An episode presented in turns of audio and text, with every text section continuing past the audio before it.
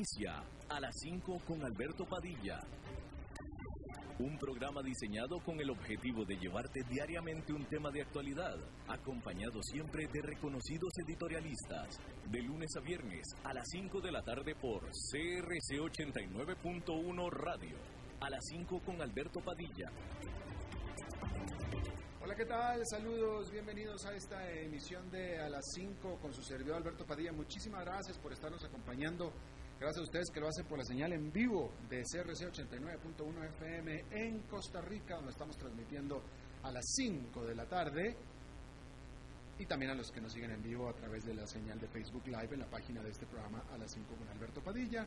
Gracias a los que nos escuchan en las múltiples maneras en las que estamos grabados y diferidos eh, comenzando por supuesto con la repetición de este programa aquí mismo en 89.1 FM a las 10 de la noche, salimos en vivo a las 5 de la tarde, repetición mismo día 10 de la noche todos los días. Por supuesto la versión grabada en Facebook Live y también un saludo especial a los que nos siguen vía podcast en las diferentes plataformas Apple Podcast, Yahoo Podcast y espero que en Spotify ya nos estemos escuchando bien porque hay una, un, un insecto que nos discrimina, hace que nos discriminen en Spotify, porque estamos disponibles, pero se oye muy mal o no se oye, definitivamente. Bueno, tratando de controlar los incontrolables, el señor Maestro Limpio, el señor David Guerrero, y aquí la que ordena y la que manda es la señora Lisbeth Ulet, a cargo de la producción general. Hoy es martes de Pregúntenle al Eli, donde el economista Eli Feinsay va a responder a sus preguntas de ustedes. Así es que eso va a ser eh, un poco más adelante. Eh, las preguntas las pueden hacer a través de nuestra página de Facebook a las 5 con Alberto Padilla. Ahí está el posting, anunciando el programa, ahí lo pueden hacer la pregunta o si no, pues en la señal en vivo, que también la van a encontrar ahí, es lo primero que van a encontrar una vez que abran la página. Bien, déjeme comenzar hablándole acerca de qué es lo que falta, qué es lo que faltaría hacer para rescatar a la economía mundial. Los bancos centrales, la pregunta viene porque pues, los bancos centrales de las grandes economías han liberado ya trillones de dólares para estimular la economía del mundo utilizando toda su caja de herramientas para combatir el que es el peor desplome económico en tiempos de paz en un siglo. Pero los gobiernos también se han aliado a la lucha con sus propios trillones de dólares pero aún así, el futuro sigue siendo incierto. Entonces, de ahí viene la pregunta. ¿Qué más les queda a las autoridades financieras y económicas por hacer? Esa pregunta se la hacen cada vez más insistentemente los economistas y los inversionistas, aun cuando se están dando las primeras señales de recuperación y el mercado accionario continúa su rally, mucho en parte justamente por las fuertes inyecciones de estimulantes. Se asume que los bancos centrales ya mostraron todas sus cartas de acción, mientras que los líderes políticos aún debaten cuáles son los siguientes pasos a seguir. Sin embargo, la realidad es que sí quedan algunas pocas opciones a los banqueros centrales. Una de ellas es la muy controversial táctica de las tasas de interés negativas, que de hecho ya se están utilizando en Europa y en Japón. Y con eso hay cada vez más comentarios si acaso la Fed de Estados Unidos debiera hacer lo mismo, si es que la recuperación es más lenta que lo esperado.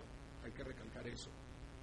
Pero el presidente de la Reserva Federal, Jerome Powell, ha desechado la idea, esta idea desde el día número uno. Con tasas de interés negativas, la ecuación se revierte y la banca es la que paga al Banco Central porque le resguarde su dinero lo que en teoría alienta a que la banca piense por otras opciones para qué hacer con su dinero, como por ejemplo prestarlo, que eso es de lo que se trata. Sin embargo, los críticos estresan el principal problema que tiene consigo las tasas de interés negativas, y es que penaliza a los ahorradores y por supuesto también a los bancos y también que no hará demasiada diferencia cuando ya de por sí los intereses están de hecho cerca de cero. Pero hay otra idea flotando en el mercado, y es que la Fed reduzca sus tasas de interés para los créditos que otorga a los gobiernos locales y estatales, que alargue los plazos de esos créditos y los haga más disponibles para las ciudades y municipalidades. También es posible mayores estímulos fiscales, los cuales de hecho el consenso de los economistas es que son necesarios, pues fuera de las tasas de interés negativas, se asume que ya los bancos centrales ya pusieron todo lo que tenían que poner. En ese contexto se supone que la Casa Blanca está preparando un gran paquete de gasto en infraestructura por un valor de un billón de dólares con B. En inglés sería trillion. Sin embargo, no se sabe si al final ese plan se va a concretar o si vendrá otro plan diferente. En mayo, la Casa de Representantes aprobó una legislación de estímulo por 3 billones para canalizar fondos a los gobiernos estatales y municipales para pruebas de coronavirus y una buena ronda de pagos directos a los ciudadanos, otra vez. Sin embargo, esa iniciativa se topó con pared nomás llegando al Senado controlado por los republicanos. A este respecto, el banco de inversión Goldman Sachs escribió en un reporte a sus clientes que revisaba al alza su estimado de recuperación económica de los Estados Unidos para la segunda mitad del año. Es decir, tiene buenas perspectivas, cada vez mejores perspectivas. Pero, eso sí, condicionado 100% a que el Congreso apruebe al menos un cuarto paquete de estímulo económico. Eso es lo clave. Bien, en otra información, de nuevo, Silicon Valley y las empresas digitales y tecnológicas están enfrentadas con el presidente Donald Trump. Y esta vez, de nuevo, porque ya había sucedido, lo que pasa es que se había dormido el tema, pero ya sucedió otra vez, de nuevo, por las restricciones a la inmigración que impuso de nuevo Donald Trump y que afecta a millones de trabajadores de la industria tecnológica.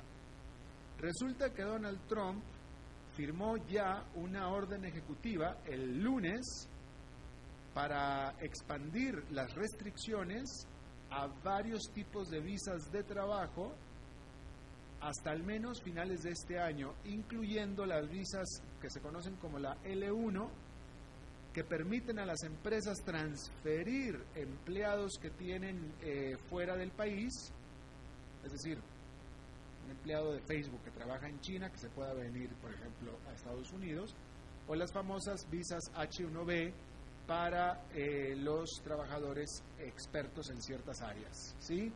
Ambas visas, la L1 y la H1B, son muy populares, muy usadas por las gigantes tecnológicas y por supuesto que cuando se dio esta noticia todas pusieron el grito en el cielo. ¿Por qué?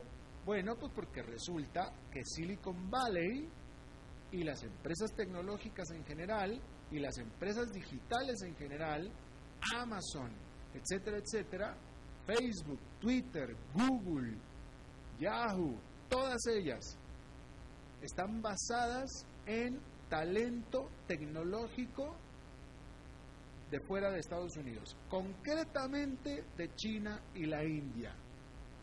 Concretamente. Simplemente el presidente de Google es indio. El presidente de, de, Microsoft es indio también. Y por supuesto que todos están totalmente en contra de esta decisión del presidente Donald Trump. Obviamente, Donald Trump dice que el restringir la inmigración, que es lo que siempre ha dicho, restringir la inmigración ayuda a la economía de Estados Unidos a recuperarse de este shock causado por la pandemia. Por supuesto que Amazon piensa totalmente lo contrario. Amazon al respecto dijo que el prevenir que profesionales con alta especialización dejen de entrar o no entren a los Estados Unidos y contribuyan a la recuperación económica del país, pone a Estados Unidos y a la competitividad del país en serio riesgo. Y por supuesto que así es. De nuevo, déjeme, voy a hacer una reflexión con usted si me lo permite. Fíjese, por un lado, la potencia y lo poderoso que es Estados Unidos. Estados Unidos es una potencia en tecnología. Antes lo fue en industria. Antes Estados Unidos era una potencia en industria, en manufactura. ahora es una potencia en tecnología, una potencia en conocimiento. Nadie tiene el poder que tiene Estados Unidos en la industria del conocimiento, en la generación de patentes, etcétera. Y gran componente de este boom es, de nuevo, basado con mano de obra, vaya, mejor dicho, con conocimiento o con conocimiento, mano de obra, pues yo creo que sería el término genérico, de concretamente de la India y de la China. ¿Por qué? Porque ahí es donde está el talento. Ahí es donde está el talento. Por eso también la propia India y la propia China son también potencias tecnológicas, no como Estados Unidos. Varios de los presidentes de estas empresas son chinos o indios, concretamente son indios. ¿Ok? Eh, Donald Trump tiene algo de razón al quejarse de que, oye, pues usa talento estadounidense en todo caso, ¿no? Que no es eso, me parece que no es necesariamente lo que está diciendo Donald Trump, pero eso es lo que infiere. No lo dice directamente, pero es lo que infiere. Pero el punto que estoy tratando de hacer es que en Estados Unidos obviamente no se consigue ese talento. Obviamente, por eso van y se lo traen de la India y de la China. No es porque sean más baratos, no es eso. Es que en Estados Unidos no lo hay. Y eso es lo que es una tragedia. Esto que yo le voy a decir aquí, por alguna razón que yo no alcanzo a entender, pero no... Donald Trump está un poco cerca de, puesto que la intención se dirige hacia allá, mas no, él no lo ha expresado en los términos en los que a mí me parece que debería expresarlo. Vaya, no, ha sido claro al respecto, y ahora me voy a referir a lo que me, ahora aclaro a lo que me refiero. Pero ciertamente en la campaña presidencial del año pasado entre Hillary Clinton y Donald Trump, y en la precampaña que se está dando en este momento no se habla de esto que es un hecho. Claramente hay un problema muy grave con el sistema educativo de los Estados Unidos que no está proveyendo de la mano de obra o de la capacidad mental que se necesita para crear y sostener la industria tecnológica de Estados Unidos.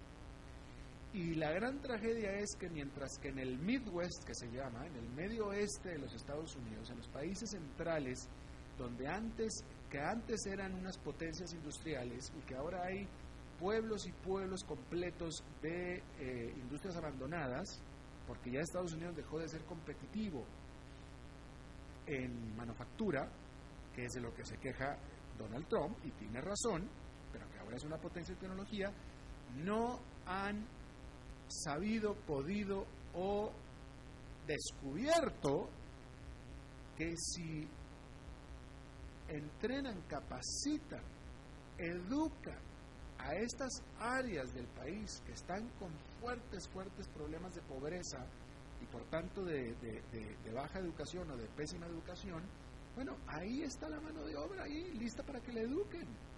Lo que pasa es que no lo han podido hacer.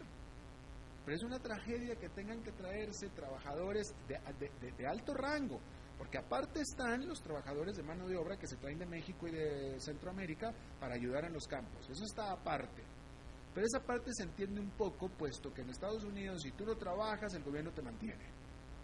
Y muchas veces te mantiene y ganas mejor que lo que ganan los trabajadores piscando fresas en California. Así es que esa parte se puede entender. ¿Sí? Pero el resto de las áreas y de nuevo, nadie en las campañas está hablando de esto.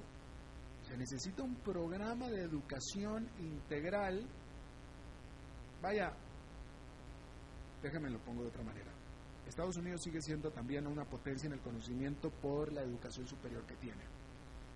La educación superior de Estados Unidos es la más superior, valga la redundancia, del mundo. Pero en general los estudiantes estadounidenses no están capacitados y no salen capacitados para acceder a la buena y excelente educación superior que hay dentro de su propio país. Y es por eso que en las Ivy League, en las universidades Ivy League y en el resto, sobre todo las tecnológicas, pero de cualquier otra, un gran componente de la población estudiantil son chinos y indios. Porque los chinos y los indios sí salen capacitados de sus sistemas públicos para acceder a las universidades de Estados Unidos. Los estadounidenses no. No a las mejores, cuando menos. no a los mejores. Y ahí es donde hay un problema de origen. Y por eso es que las, las, las tecnológicas tienen que traerse gente de China y de la India, porque no la encuentran en Ohio, no la encuentran en Idaho y no la encuentran en Nebraska, porque no le existe. Y ese es un problema. Y obviamente la solución de Donald Trump no es la correcta. Yo creo, quiero pensar, bueno, pensaría que Donald Trump es bien intencionado. Lo que pasa es que Donald Trump lo único que hace es eh, pensar en su reelección y son medidas que las toma desde un punto de vista populista. Pero la excusa es la correcta. No debería de haber necesidad de traer gente de fuera cuando aquí sobra gente, sin trabajo y con necesidades. Pues no debería, pero el punto es que así es. Así es, es la realidad. Sí debe porque no se puede encontrar gente en Estados Unidos. Y ese es el problema. Pero la solución no es restringir la inmigración, la solución es impulsar los sistemas básicos y medios de educación. Esa es la solución. Y qué bonito fuera que California, Silicon Valley, fuera soportado, apoyado todo por ciudadanos estadounidenses, nacidos en Estados Unidos. Sería, sería fabuloso, sería muy lindo, pero desafortunadamente no se puede. ¿No? Bien, hablando de Silicon Valley, vamos a hablar de uno de los principales habitantes y los primeros habitantes de Silicon Valley, que es Apple. ¿Usted es Apple maníaco? David, ¿tú eres Apple? No, ¿verdad? Yo sí soy Apple. Yo sí soy Apple. Bueno, pues hay que decir que desde hace mucho tiempo se rumoreaba y ya por fin se hizo oficial y es que Apple anunció ya que va a dejar de usar los chips de Intel y va a empezar a meterse en la industria de chips para hacer sus propios chips para sus computadoras Mac. Cualquiera diría que estos chips de Apple se iban a llamar iChips, ¿no? Yo, hubiera apostado, ¿cómo se va a llamar el chip de Apple? iChip. Pero no, no se va a llamar iChip, se va a llamar Apple Silicon. ¿Sí? Y estos nuevos chips que va a fabricar Apple para sus computadoras, bueno, pues lo hace simplemente para tener mucho mayor control sobre la experiencia del usuario, sobre las actualizaciones que se necesitan y también para tener mucho más conectividad entre las aplicaciones y entre los eh, y mucho más eh, facilidad de comunicación entre los diferentes aparatos de Apple, es decir, la Mac con el iPhone, con el iPad, etcétera, etcétera, ¿no? Bueno, la Apple dijo que, bueno, primero que nada, el lunes fue el, este icónico evento de Apple que hace todos los años, eh, que es la conferencia mundial de desarrolladores, que bueno, pues es este, pues es así como legendaria para los que son Apple maníacos, ¿no? Este, bueno, ahí Apple presentó este chip y dijo que la primera computadora Mac con sus propios chips, con este chip eh, Apple Silicon, va a salir al mercado hacia finales de este año y de aquí a dos años todas las computadoras de la línea Apple van a tener Apple, eh, chips hechos en casa, el Apple Silicon o el Silicon Apple, ¿no? Este, y bueno, entre otros anuncios, si es que a usted le interesa, entre otros anuncios que se dieron en la conferencia de desarrolladores, es una app, una aplicación, una capacidad del iPhone que pretende reemplazar a la llave del automóvil. Esta capacidad, esta aplicación, la va a presentar Apple junto con el nuevo BMW o BMW 5 o Serie 5 del 2021, pero por supuesto que se espera que sea tan solo el primero, Apple espera que sea tan solo el primero de muchos automóviles más que van a salir con este servicio que todavía no sabemos cómo se llama, pero que sirve para reemplazar la llave del automóvil.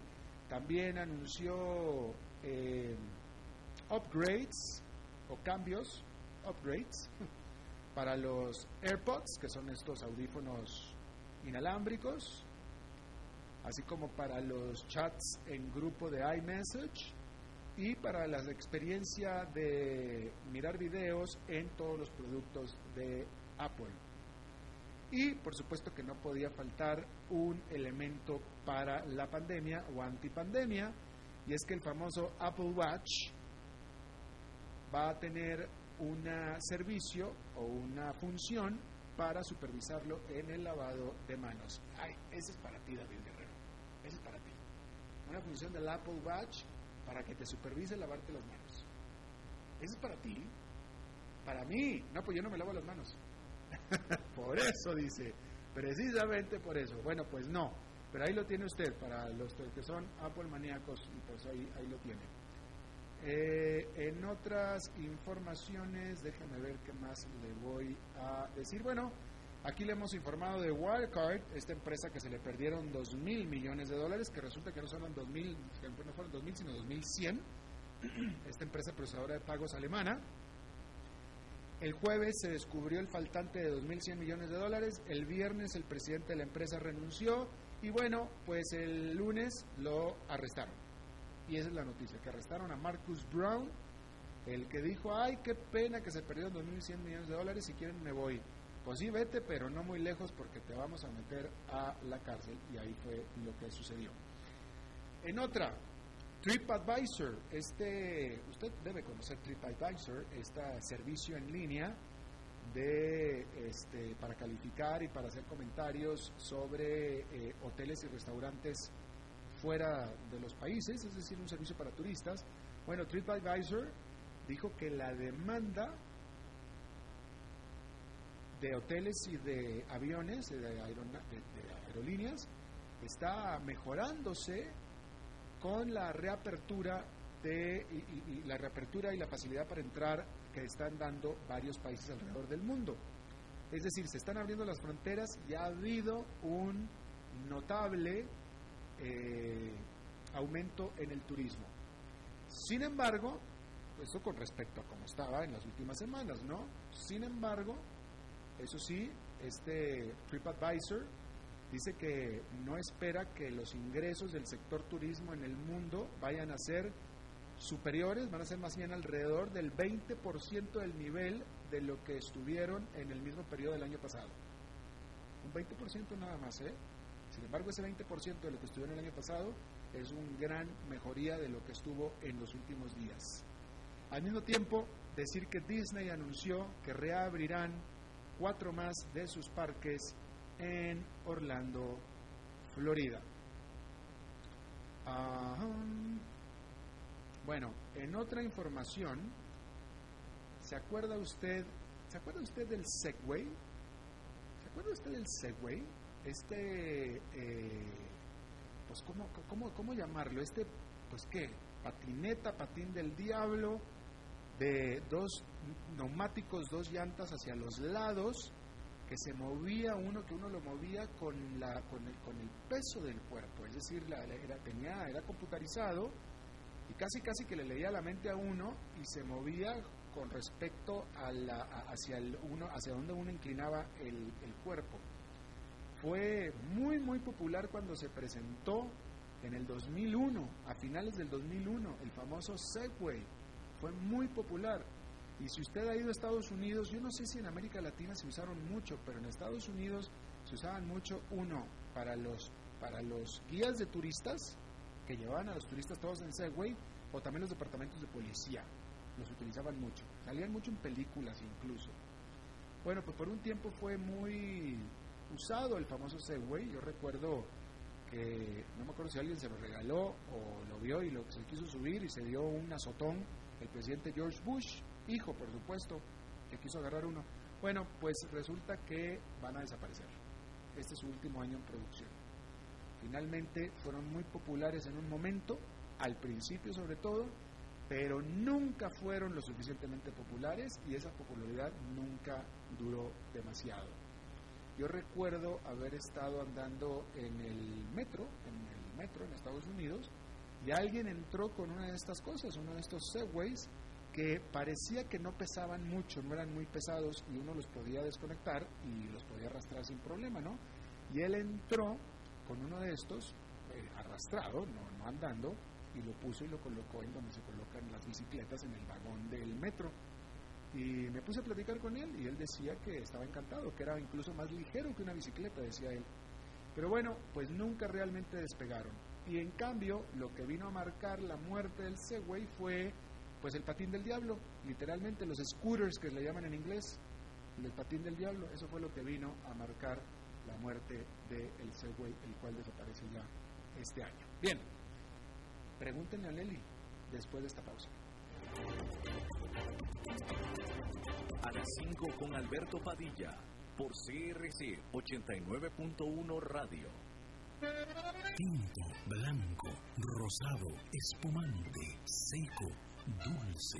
El vino es como los amigos, proviene de diferentes cepas y familias convertidas en bodegas de tradición. La Iride, una bodega personal establecida en Mendoza, Argentina, produce vino de exportación con la calidad de Mendoza, expresada en taninos frescos, frutales, remembranzas de tabaco y chocolate. Una fiesta al paladar. La Iride, vinos argentinos de tradición. CRC 89.1 Oyentes informados.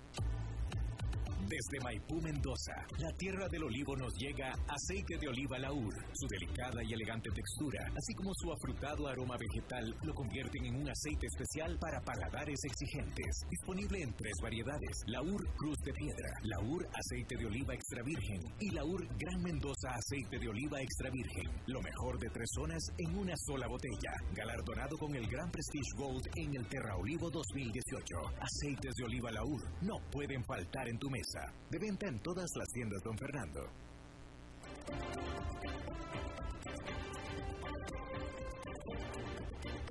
Seguimos escuchando a las 5 con Alberto Padilla.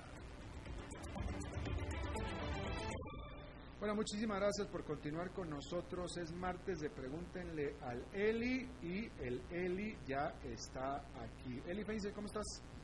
Pues muy bien, Alberto. Yo tengo salud, tengo trabajo, tengo una familia muy linda, no puedo pedir más, pero, pero muy preocupado por el país.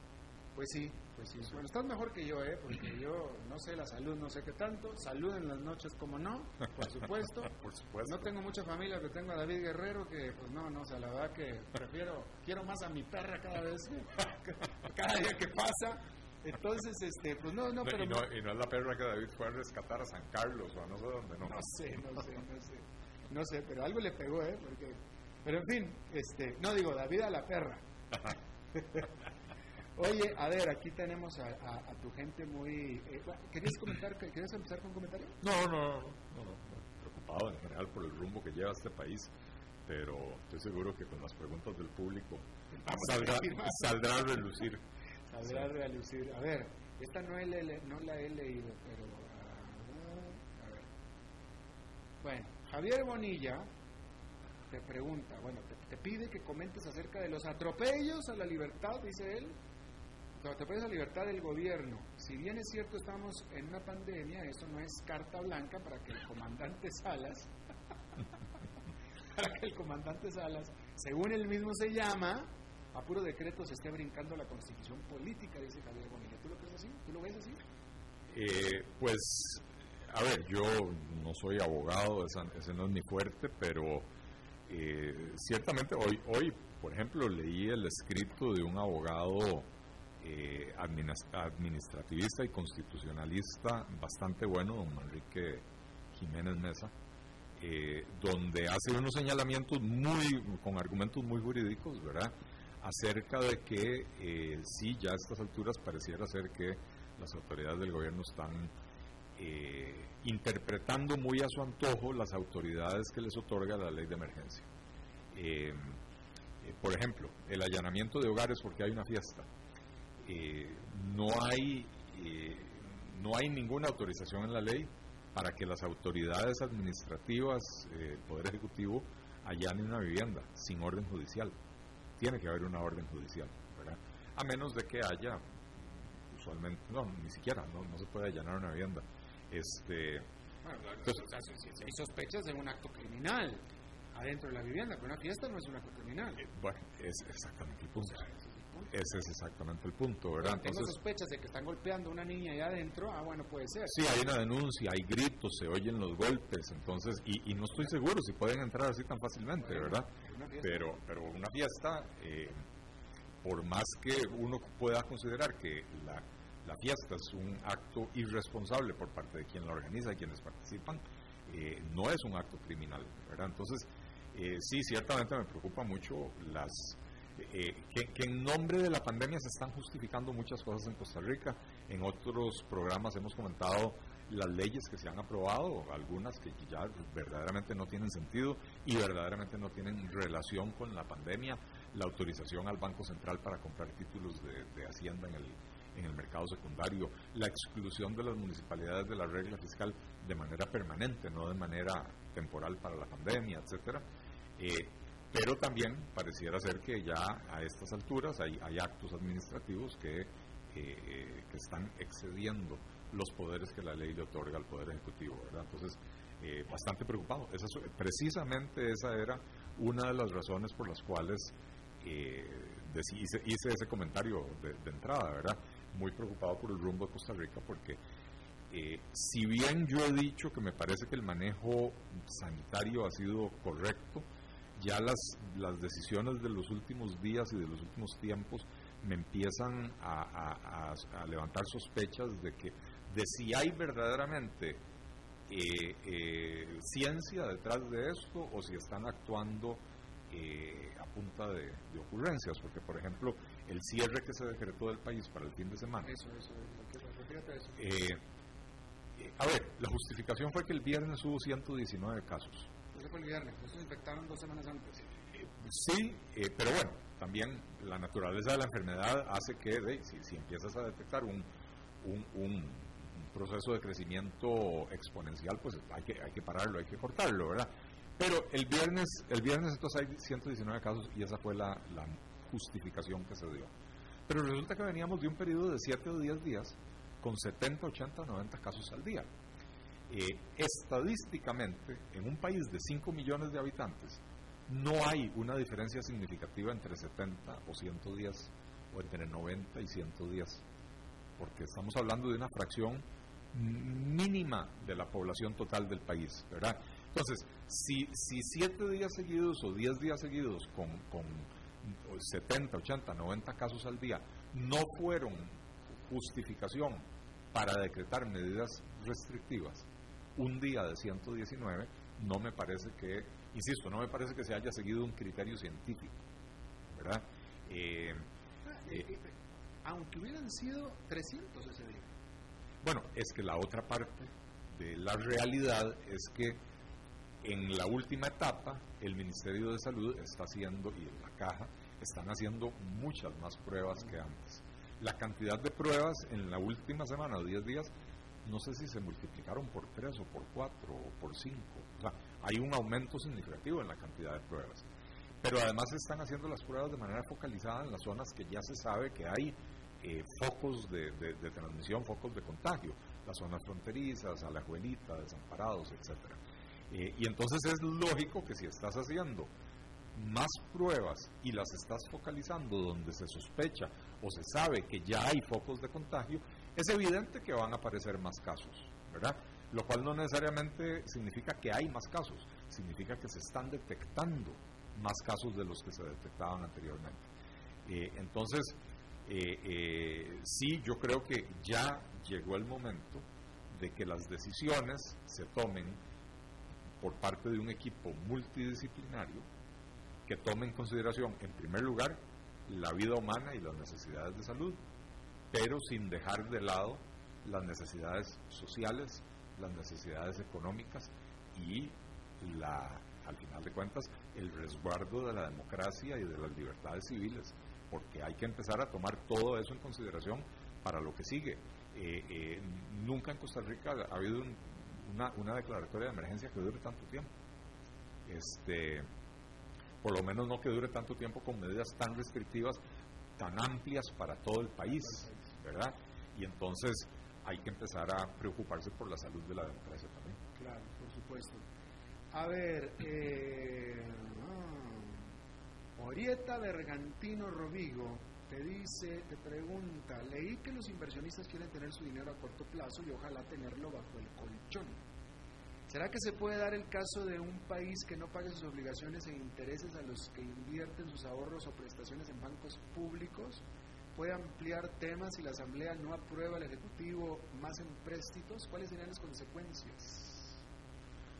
A ver, es, normal en situaciones como la que se está viviendo que los inversionistas eh, prefieran el corto plazo y, las inversiones más líquidas posibles. Eh, con respecto a que si los bancos van a dejar de entregar su dinero a los depositantes o, a los inversionistas, eh, me parece que no estamos en esa situación. Me parece que el, sistema bancario nacional es relativamente sólido tiene buenos índices de, de, solidez, de liquidez, de solvencia, etcétera, ¿verdad?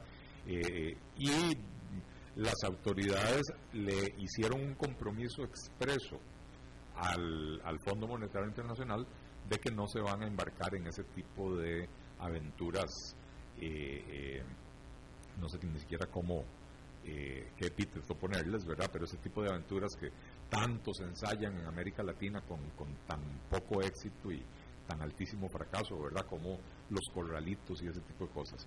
Eh, ahora, tal vez no entendí bien la pregunta, pero la posibilidad de que el país como país deje de honrar su deuda es una posibilidad real, es una posibilidad, una probabilidad alta, eh, siempre y cuando no se logre un acuerdo con el Fondo Monetario Internacional. Para mí ese es el motivo por el cual el gobierno eh, está sentado negociando con el Fondo Monetario Internacional. Para mí esa es la explicación de que un gobierno PAC eh, acepte tan dócilmente ir a ponerse en los regazos del Fondo Monetario Internacional. Usualmente lo que uno esperaría, la retórica tradicional del PAC es eh, un discurso antifondo monetario, que, es el típico discurso de la izquierda, ¿verdad? De que el Fondo Monetario Internacional es satánico y es lo peor del mundo.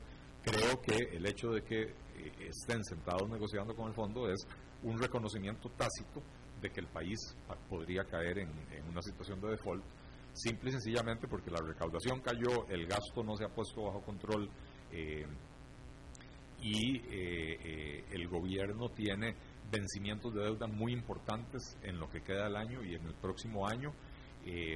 las necesidades brutas de financiamiento del gobierno son altísimas, en el orden del 15% del PIB este año, en el orden del 12,5-13% del PIB el próximo año.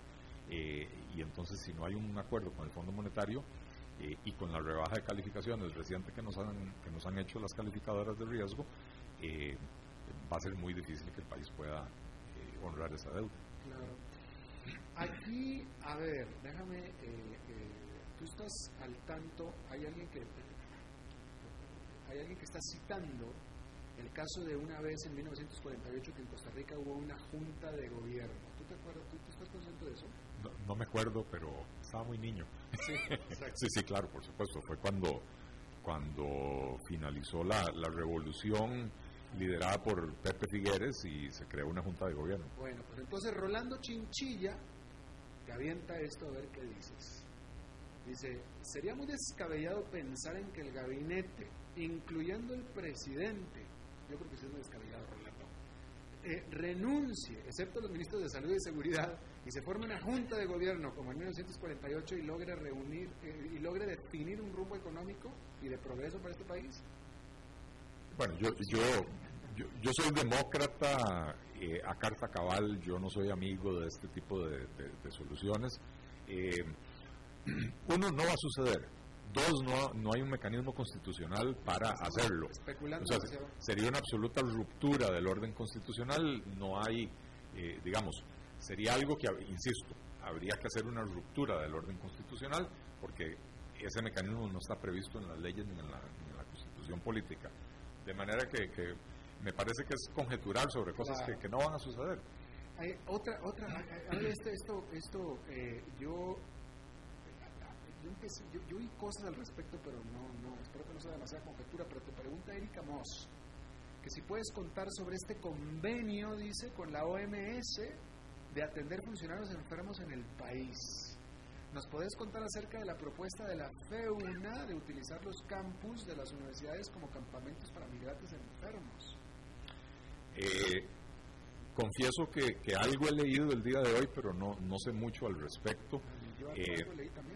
Sí, eh, eh, nuevamente es, es, es, hablar sobre, sobre conjeturas. Em, aparentemente la, la, no sé si la ONU o la OEA le solicitó al gobierno de Costa Rica que reciba en Costa Rica a funcionarios del, del, organismo eh, que necesiten ser trasladados porque hayan sufrido contagios de coronavirus. Por ejemplo, o sea, puedo decir, funcionarios que están eh, en Haití y Haití no tiene un sistema de salud confiable y entonces necesitan trasladarlos a algún lugar, bueno, que si Costa Rica los aceptaría. Hasta donde yo sé, es una petición, no me consta que existe la petición, no me consta que no es fake news, nada más lo leí hoy, pero no, no le puedo dar mucha credibilidad. Pero si fuera cierto, hasta donde yo sé, esto es una petición que el gobierno no necesariamente ha aceptado y no sé si van a aceptar. Eh, eh, y me parece que, que, si ese es el caso, eh, siendo que Costa Rica se preparó para la pandemia que tiene un montón de camas desocupadas y tenemos a la Caja Costarricense de Seguro Social básicamente, ¿cómo se llama? no atendiendo a sus pacientes, cancelando centenares de miles de citas y decenas de miles de cirugías, hay espacio ocioso. bueno, si la OEA o la ONU o quien sea paga por la hospitalización de esas personas, no, le veo mayor problema porque no sería una cuestión masiva, ¿verdad?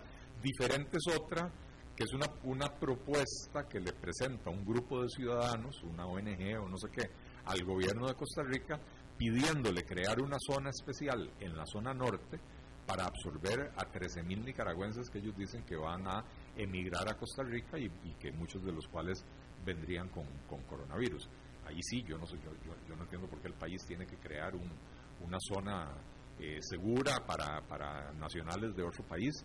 Eh, creo que Costa Rica tiene que proteger eh, a su población, proteger su frontera y tratar de evitar el ingreso de, de, las personas que vienen ilegalmente y sobre todo de las personas que vienen contagiadas. Así que eso me parece absolutamente descabellado. Y lo de la Universidad Nacional, francamente solo leí el titular. Aparentemente están ofreciendo que se use el campus de la Universidad Nacional para como albergue, digamos, para migrantes que vengan eh, contagiados. Eh, me parece que hay, hay, un, riesgo moral alto de que, de que el gobierno diga voy a crear un albergue para migrantes, porque eso es básicamente emitir una invitación para que la gente empiece a venir contagiada al país, ¿verdad? Y no me parece que sea lo más sano que podemos hacer en, en el contexto de una pandemia, ¿verdad? Eh, pero nuevamente, esto es una ocurrencia de, la gente de la Universidad Nacional. Eh, hasta donde yo sé, eh, el gobierno no, no, le ha dado una respuesta ni, tampoco está dentro de los planes del gobierno, así que, eh, no sé, me parece como que hay gente tratando de figurar. Están cambiando las autoridades en las universidades, que acaba de, dejar de, trabajar, ya, ya se, se retira el, rector de la Universidad Nacional, ayer o antier eligieron al nuevo rector de la Universidad de Costa Rica, hace poco eligieron a la rectora del, de la Universidad Técnica Nacional, me parece que hay nuevas autoridades que están tratando de figurar, cada uno con su ocurrencia, pero bueno. Claro. Bien, Beryl Correa, Beryl Corea Pasoa. primero te dice que te admira mucho y que ha aprendido cantidad de economía. Muchísimas gracias, Beryl su pregunta es la siguiente. La UCAEP, te pregunta si la UCAEP ha gestionado en forma correcta la situación. Siento que la UCAEP siempre habla solo sobre lo malo que le han hecho a ellos. Eh, no, no, no puedo estar de acuerdo con esa afirmación. A ver, sí, yo tengo críticas puntuales a la, a la, a la gestión que ha hecho la UCAEP, no solo de la pandemia, a la gestión que ha hecho la UCAEP en los últimos dos o tres años, eh, eh, me parece que el nuevo presidente de la, de la UCAEP ha venido a tratar de cambiar las cosas para bien, pero es un organismo bastante complejo, ¿verdad? Eh, y, por cierto, comercial, en días recientes grabamos un programa en Telefides, la, estación de televisión católica, una conversación entre don Álvaro Sáenz, el presidente de UCAEP, y yo, donde le hago preguntas bastante difíciles a él al, respecto de, ese manejo. Pero la OCAEP le, ha presentado al gobierno documentos serios, bien elaborados, con propuestas puntuales. Hay un, hay, un documento eh, con, propuestas para la reapertura de la economía, la reapertura gradual, donde hay más de 100 propuestas puntuales. Eh, no estaré de acuerdo con todas, pero, pero digo, están haciendo un esfuerzo y por supuesto lo hacen desde su perspectiva. Así que, que eso es lo que tengo que decir. Claro. Eh, la pregunta pasada, porque te, lo digo porque esta pregunta me parece que viene ligada. Eh, eh, una de las preguntas que te hice al principio, me parece que se refiere a esto, y este, este radio escucha también lo, lo, piensa así, por eso te lo pregunta. Él te pregunta, Francisco Olivares, que si ves en el futuro un corralito. Él lo dice porque a mí, yo también interpreté que la primera pregunta estaba más bien la, la, mujer, la, la, escucha preguntándote, eh, lo digo en otras palabras, pero básicamente qué riesgo hay de una corrida bancaria en Costa Rica. Yo en lo personal, la pregunta es para ti, en lo personal no estamos en eso en este momento. Sí, no, no, y reitero lo que, lo que le dije a la, a la primera persona. Eh, las autoridades hicieron, firmaron un compromiso con el Fondo Monetario Internacional donde precisamente se comprometen a no hacer ese tipo de cosas, ¿verdad? Eh, de manera que, una corrida bancaria podría haber en cualquier momento si la gente por algún motivo en cualquier parte del mundo si la gente pierde confianza en el sistema etcétera eh, que no es la situación la situación actual decía yo que la industria bancaria en Costa Rica muestra solidez eh, de manera que, que, yo no veo yo no veo eso sucediendo. Además, la, la principal crítica que se le está haciendo a la banca es que no están siendo suficientemente flexibles para prestarle dinero a las empresas que necesitan oxígeno para sobrevivir. Y bueno, si no lo están prestando es porque están siendo más bien en exceso cautelosos. Y esa cautela le manda una señal de confianza a los ahorrantes, porque al final de cuentas, si yo tengo mi dinero en el Banco Nacional y yo veo que el Banco Nacional está otorgando préstamos sin buenas garantías, por ejemplo, eh, yo como ahorrante sí me pongo nervioso. Pero si veo que el Banco Nacional más bien está siendo muy estricto, la crítica es que está siendo más estricto de la cuenta, eh, entonces yo no veo que, estemos eh, cerca de, una corrida bancaria. Y un corralito, insisto, hay un compromiso firmado del gobierno con el Fondo Monetario Internacional donde como un pre, digamos, una promesa previa para poder obtener el crédito, le dicen, eh, no, no, no vamos a considerar ese tipo de medidas. Claro. Esta te la quiero enseñar quiero ponerla porque eh, tiene una serie de afirmaciones que yo no sé si... Vela y tú dime si decías algo que, de lo que quieres hablar. Eh, si quieres. la, la, la, de, la primera. La primera. Eh, me parece no, no tengo absolutamente ninguna información. Pero es algo de lo que se sabe, la podemos leer al público, ¿la podemos leer? La podemos leer al público. La leemos, yo, tenía dudas porque no sé si, ya, ya nos tenemos que ir por cierto, pero te pregunta Steven Segura, que qué te parece que un banco privado, que es el BCT, dice él, y a su vez dueño de un medio de comunicación, esté financiando a los partidos políticos por medio de la deuda, de la deuda política. Eh, a ver, el descuento de, de, bonos de la deuda política es un negocio perfectamente legal, lo, lo acepta el Tribunal Supremo de Elecciones, lo aceptan las, las ¿cómo se llaman? Eh, eh, los entes supervisores, eh, las, las, superintendencias, etcétera. no hay absolutamente nada de ilegal en esa situación. que el BCT encontró una línea de negocios para ellos, que para ellos es rentable, que es descontar estos títulos eh, con los riesgos que implica, ¿verdad? Porque eh, los partidos eh, van y obtienen créditos sobre la deuda política futura y después no tienen un buen resultado en las elecciones y el banco pierde, ¿verdad? Entonces la gente dice que eso es una forma de financiar a los partidos políticos. bueno, así es el sistema de financiamiento de los partidos políticos en el país. Eh, si queremos evitar que los bancos sean intermediarios, entonces hagamos que el Tribunal Supremo de Elecciones le desembolse la plata directamente a los partidos políticos para que puedan hacer el gasto de campaña, porque el, el, tribunal lo que hace es desembolsar una parte de ese dinero y el resto es contra liquidación. Entonces los partidos tienen que hacer primero el gasto para poder presentar la liquidación, para poder cobrarle al tribunal, ¿verdad? Entonces, ¿cómo hacen el gasto si no tienen la plata? Por eso, eh, por eso es que ahí entran los bancos, no solo el BCT, hay varios bancos, entran en, ese negocio de, eh, con base en los resultados de las encuestas de los partidos, eh, prestarles dinero sobre la promesa de cobrar la deuda política más adelante. Me parece que es un negocio perfectamente lícito, ¿verdad? Que, a la gente le guste o que la gente lo entienda es otra cosa, ¿verdad? Si lo que no nos gusta es la deuda política, entonces eliminémosla y que cada partido vea ver cómo se financia. Y los que piensan que eso es algo bueno para la democracia, bueno, cuando los partidos eh, caigan en manos de ciertos capitales extraños o de los grandes empresarios del país, porque es la única forma de financiar una campaña política, entonces vamos a estar llorando que porque eliminamos la, la, deuda política eh, que otorga el Tribunal Supremo de Elecciones. Así que parece que no hay, no hay gran cosa ahí. Bien, Eli Feinstein, se nos acabó el tiempo ya. Eh, qué pena. Qué pena, rápido, vuela, vuela el tiempo. Sí. Muchísimas gracias, Eli.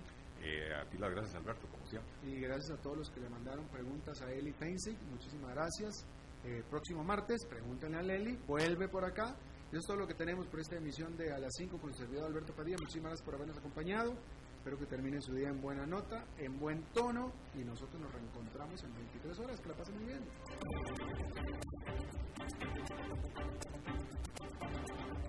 Concluye A las 5 con Alberto Padilla.